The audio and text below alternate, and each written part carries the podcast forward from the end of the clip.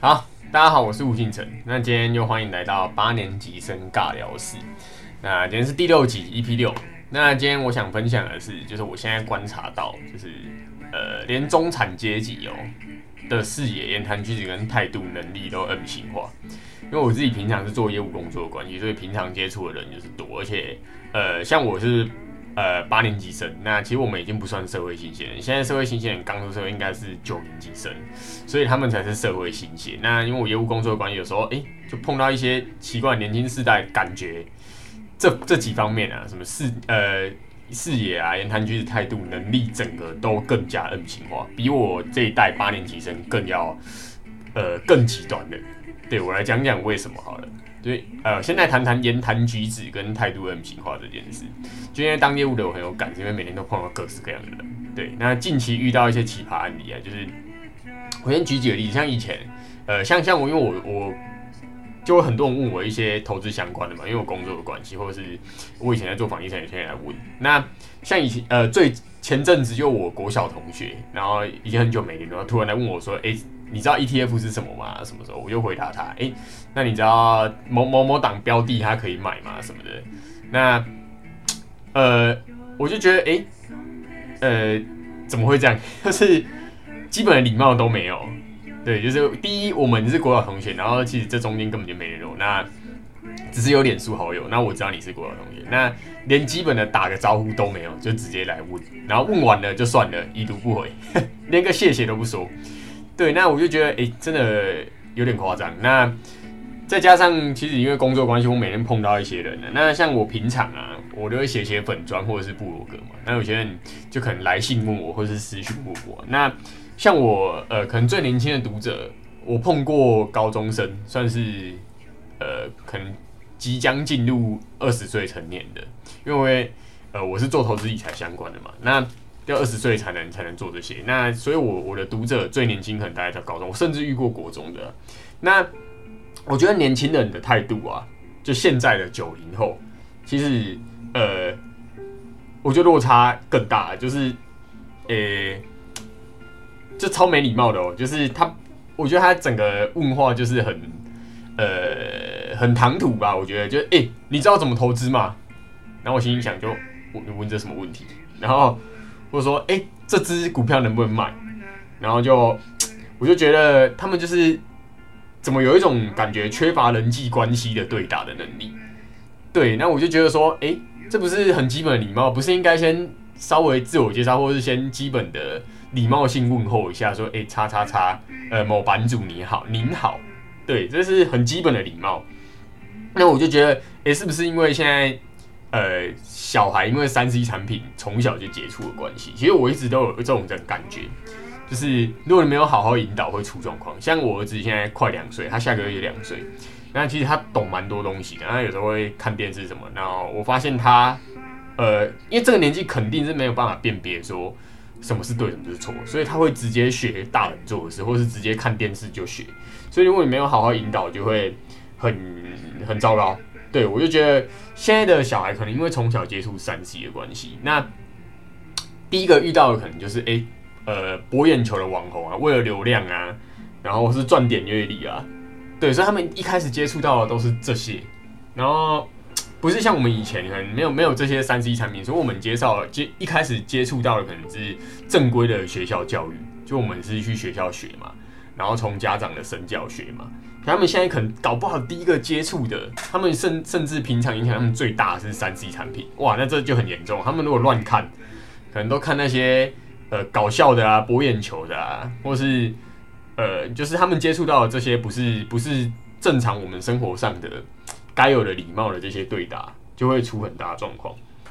那这时呢？我相信就会很多听众，或是你现在是看 YouTube 的观众，你就会反驳我说：“哎，最好进城，你你最好都不会讲脏话。你以前求学阶段都不会讲脏话，你也当过年轻人。”哎，我我也说，我当然不是什么自优生气，就算以后我小孩骂脏话，我都不会觉得怎么样。对，我觉得这不是什么大不了的事情。对，不要不要骗我，没当过学生嘛。以前在宿舍，什么男生宿舍讲话，一定私底下讲话都是干来干去的嘛，这很正常嘛。但是我觉得这是界限的问题，是你要分清楚。如果你跟一些呃好兄弟啊，以前的学学上好好朋友啊，你们可能这就是你们相处的模式嘛，就是呃，不管是开黄腔还是什么，呃，讲讲讲讲脏话，干来干去的什么，或是考碎他，这都没关系。可是，呃，你要知道界限在哪，就是你出社会了，那你平常接触到不是你的可能换铁兄弟还是什么，他们可能是你的主管、你的同事，哎，哎，哎，你要分清楚这个界限哦，你总不能，呃。人家讲客套话，然后你还听不出来。例如我去同事家或主管家啊，请你，他们可能哎，你今天业绩达标，他请你吃饭好了。哎，他说冰箱随便你拿，那东西随便你吃啊。如果不好吃，你可以讲哎，你不会真的就是把人家冰箱饮料全部喝光，东西全部吃光，然后吃一次还说不好吃，还真的批评吧？然后手上有有还拿去转遥控器说什么当自己家，你还真的当自己家？怎么可能？就是你界限没有分清楚啊，就是呃。就像就像我讲的，就是你你平常可能自己跟朋友或是同学，你是这种相处模式，这是没问题。可是你出社会不是这样。就像像我平常收到一些诶私讯或者是部落格的讯息，就是你基本的敬称跟问完后面的谢谢，这是很基本的礼貌。对我觉得连这都没有，真的很恐怖。我觉得整个年轻世代 M 型化更明显。我举个例子，为什么三 C 产品会会出现这样？就是呃像。呃，如果很重视教育的家长，他们就会说，哎，像我老婆在看蜡笔小新，然后小孩在旁边，我就说不要在小孩面前看蜡笔小新，他现在会直接学。对你平常要看的，我没什么意见，但是小孩在，不要转，他现在没办法分辨是非。好，那他再大一点，那他在看，那我觉得我们大就是可能要坐在旁边引导说，哎，这件事是对，这件事是错的。我觉得年轻世代 N 型化更明显的原因是有了网络之后，强者更强，弱者更弱。原因是什么？呃。像我会给小孩看什么，或是以后我会让小孩用电脑做什么事，我可能会让他看呃一些益智型的影片，或者是一些教育，或者是好例如知识型 podcast 的影片。那可是呢，如果是不懂得运用这些三 C 产品的家长怎么做？他们可能觉得顾小孩轻松，就直接拿电动给他打。好，那每天每天这样，一年三百六十五天，两年三年，这个距离是会越拉越大的。对，所以。我觉得三 C 的世代下，我觉得反而并没有把以前人家都会说，哎，三 C 产品、数位产品可以让城乡差距变小。其实我觉得没有，反而是拉大了。因为就像我刚刚讲的，你怎么用这些三 C 或未来的 AI 产品，就会差很多。你是拿它来打电动呢，还是拿它来做教育洗手？我觉得就会差很多。对，然后这是我近期就是遇到了一些奇葩案例，说给你们听。就是有些人真的蛮没礼貌的，就直接敲说，哎。这可以买吗？哎，这是什么？哎，你真的会回哦？还是问一问说啊？好，我之后有兴趣再找你投资。对，我觉得基本的一开始的进程，一开始的问候，基本的素养，跟你问完别人解答你之后，你不是应该要说谢谢？其实这都他很多人都没有做到。对，然后呃，这是我之前看到一本书，就是它的地板是你的天花板，就是我觉得这本书超有趣，很好看。对，就是。有兴趣就去看，就是我们刚刚讲的是言言谈举止态度 M 型化，那现在能力跟视野也是 M 型化，就是呃资本主义就是这样啊。其实呃 M 型化是必然的，因为强者更强，弱因为呃你本来就有资产的人，那他可以再用这些钱去赚更多钱。对，而且资本主义就是这样，就是呃。你也不要说什么惯老板还是还是怎样，因为资本主义就是这样，扛了最多的风险就是拿走最大的利润，要不然就没人要去冒险了。你说，哎，你的老板很黑，赚很多，啊，发给你们奖金很少，废话，人家开公司本来就是要赚钱，这很正常。啊，有本事不然你去开嘛。你要知道，你当员工没有风险，你不爽你隔天就离职而已啊。你你有什么损失吗？没有。资本主义就是这样，对我在讲是扛了最多的风险就是拿走最大利润，很正常。投资也是一样。哎，但投资不能这样比喻啊！对，这这就是另外一个话题了。好，那反正呢，我觉得总要有一代牺牲打。就是假设你不是富二代没关系，我也不是。我我上一集我就讲了，因为我爸妈只是一般的公务员，我一个人的收入可以抵全家。对，所以总要有一代牺牲打。所以呃，假设以后馒头不要乱搞，我也知道他会财富自由，这很正常。只要他不要乱搞，对他只要稳稳的。对，就是总有一代牺牲打，除非你是。马斯克啊，特斯拉创办人，或是贾博士 Apple 啊，对，那不然你很难靠一代去努力打赢人家好几代，你不用去羡慕富二代，人家可能是祖孙，或是从曾祖父那一代就累积的资产，对你不可能靠你一代的努力去平赢他们祖孙三代、四代、五代对，这是很正常。其实，呃，资本社会就是这样，就是是整个家庭的军备竞赛。我相信这个概念我也提过好几次，前几集应该稍微都有提到。那，对，那可是这个世代呢？呃，我觉得你要怎么去赚到超额报酬，其实就是知识、创意就可以带给你 N 倍的回报。像像这是前阵子我去呃某个展览的地方，它是故宫哦，对，不是某个人，就是故宫。然后看到一个东西，这一套礼服，然后它卖超贵，我忘记是卖多少。哎，这这边看得到吗？好，可能太糊了。我记得卖块好像是，哎，我真的有点忘记，好像是一万吧，还是多少？反正就一套薄薄的礼服，就是人家满周岁的礼服。然后呢，他就写送孩子一辈子收藏的礼物。哎，这个。这个标语啊，我相信哦，会打中那些有能力买单的父母。对，那可是你要想哦，这套礼服的成本跟一般两三百块的衣服的成本，真的有差到百倍吗？对他假设他要卖卖一万好了，那你觉得跟一般的呃一一件三百块的宝宝衣服的成本真的有差到这么多吗？对，但没有，售价跟成本的比例绝对是不成比例的。可是为什么它可以卖那么贵？这就是附加价值。第一个，它做的很精致。好，这个我不否认，它很精致。但我相信成本绝对没有到呃翻倍这么多。对，是没有没有比一般的衣服的倍数翻了那么多倍，所以售价要跟翻翻呃跟着翻那么多倍。我相信没有。但是第一个，它在故宫卖，然后所以然后再来是它是它是故宫的品牌嘛，那再来是呃这个标语，这就是一个创意知识。就是你可以打中，这就是一个广告表，送孩子一辈子收藏的礼物。那现在小孩生的少，像很多人可能就家里就生一个，那他就当宝贝了嘛。对，有时候他看到这个标语真的是会买单。那时候是我老婆挡我，就是我真的会买。对啊，因为我看到哎，送孩子一辈子收藏的礼物，差点买下去。对，反正我想表达的是，就是你要怎么赚到超额报酬？对，就是你需要靠知识创意。对，然后。我觉得现在买东西，很多人买单的其实是附加价值。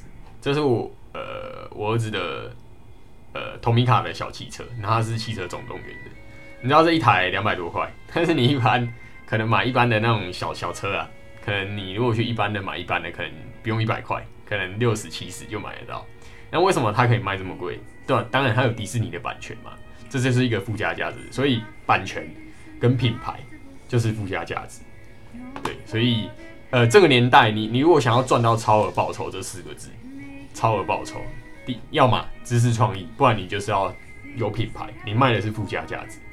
对你不管做什么，你都要卖附加价值。一样是铁板烧，有人可以卖三千，有人可以卖一克三四百，对，但是这这中间的超额报酬绝对是差距非常大的。好，然后我们继续看，就是资产 N 型化这件事，就是。呃，对，刚刚这些图啊，如果你现在是听 podcast 的听众，你可以去 YouTube 看，对，不然你可能会不知道我们在讲什么，对，因为我录 YouTube，我会顺便把这些音档都上传到各大 podcast。那资产 M 型化这几年贫富差距持续恶化，像二零二一年的统计，全体全体家庭所得总额十二兆两千九百五十亿，那以每户可支配所得高低分为五组，就最高的前百分之二十是两百二十万左右。那最低的呢，大概是三十五点九万，就平均一个月三万，就是家庭可支配所得。那最高的是这么高，所以两者相差六点一五倍。你可能会说，哇，贫富差距这么大，创近十年来新高。但是呢，我觉得这个是，呃，虽然是在显示我国贫富差距扩大没有错，可是我得说，这是资本社会就是最终会会出现的结果。对，因为所得 M 型化。就是，呃，其实呢，你如果去跟其他世界各国、什么先进国家去统计的比较来看，其实台湾的 M 型化真的不算是太高。对，如果你以全国所得最高一趴族群占全国所得占比，美国是二十二点七五趴，新加坡是十四趴，南韩是十二趴，台湾和日本都只有十趴左右而已。对，所以其实台湾还不算到贫富差距很严重。对，这是这是事实摆在眼前的数据，对，这都是有统计的。然后，呃，当你视野开阔时，你会发现其实自己还有很多这样的空间了。以前我们在当学生的时候，哎，年薪百万，年薪百万。然后年薪百万大概在这个位置，这个是行政院主计，哎，这个是主计处主计总处的薪情表，你自己去 Google 一下，你就打呃台湾薪资，呃你就打台湾薪资所得的百分比，应该就找得到。第一个第一个第一个连接，第一个网页应该就是台湾的行政院主计处的，那它就有这个表，那你可以自己去输入你的呃年所得，然后去看一下你到底是在所有受雇人员。就是领薪水的啦，有报税的这些人，对，但我知道其实很多很强的人其实是拿现金在做生意的，就是可能例如呃菜市场卖菜，或者是诶那些很屌，那个有些做传统小吃的超有钱的，对，但是那些人不会被列入，因为他毕竟就是没有薪资收入，他不会列入报税。他拿现金的，你不会知道他到底赚多少，对，这政府统计不到。我们指的就是呃领薪水的这些人受雇人员的百分比。对，年薪百万大概在这个位置。以前我们在当学生的时候，就目标可能是年薪百万。就出社会后发现年薪百万，呃，其实没有很难，然后，呃，也不算很强，因为你大概在这个位置而已。对，那，呃，总之呢，这张图想表达的是这个是贫富差距，就是呃，你看一下这边的人数，就是占比，旁边是百分比嘛。那一百二十万以上的呢，只有十趴左右。对，那剩下九十趴都是在年薪一百二十万以下的，对，所以这就是贫富差距。那年薪百万真的也还好，对，就是像呃，我以前就是觉得年薪百万很好，我第一年就觉得啊达到了，那发现哎好像不太够用，对，那我我确定我现在一定是在呃前百分之一以上，对，但是我得说，你这些领薪水，即便你是呃寿星阶级的。前百分之一的这些人，其实你也只能算高级大公主，真的不算太有钱。因为我达到这个位置，我才发现说，哎，领金者这些人真的都不算太有钱。因为随便一个找一个创业的啊什么的，他们都都吊打我们。因为而且重点是税税税制的问题，就是你知道，如果你是领薪水的这些人，你们的税制那个急剧上去是很恐怖的。就是假设你是领四十趴最高级距哈，等于你每多赚一百万，其实你实拿到手上只剩六十万。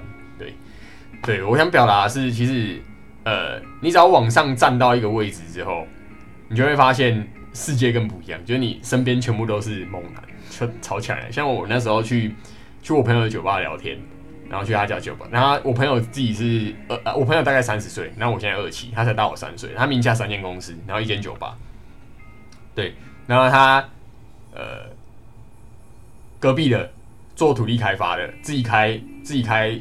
呃，房公司的加盟加盟店的年收四千万，他缴税缴比我少，对，然后呃，反正呢就是这样看下来，结果我反而是那一群里面几乎快要掉车尾，对，反正呢就是你到了一个某个阶段之后，你会发现你自己真的就是还有很多加强空间，因为我们真的还算很多，对，这很多太强的，然后还有那种我还有一个那那时候那一桌里面还有一个是卖蛤蜊的，靠。你绝对想象不到卖蛤蜊的赚多少钱，那反正很恐怖。然后重点是他都是领现金，还不用缴税，超扯的。对，好，那我我分享到这边，然后推荐大家可以去看这本书啊。就是你不用去羡慕富二代，因为阶级流动是有它的规则在。你因为你我刚刚就讲了，你不可能用你一代努力去拼赢，除非你是马斯克啦。但没有几个马斯克跟贾博士。对，那呃，今天分享到这边。那如果你有兴趣跟我们聊天的，呃，你可以扫这个 Q R code，然后我也会把。呃，连接放在 YouTube 说明栏里面。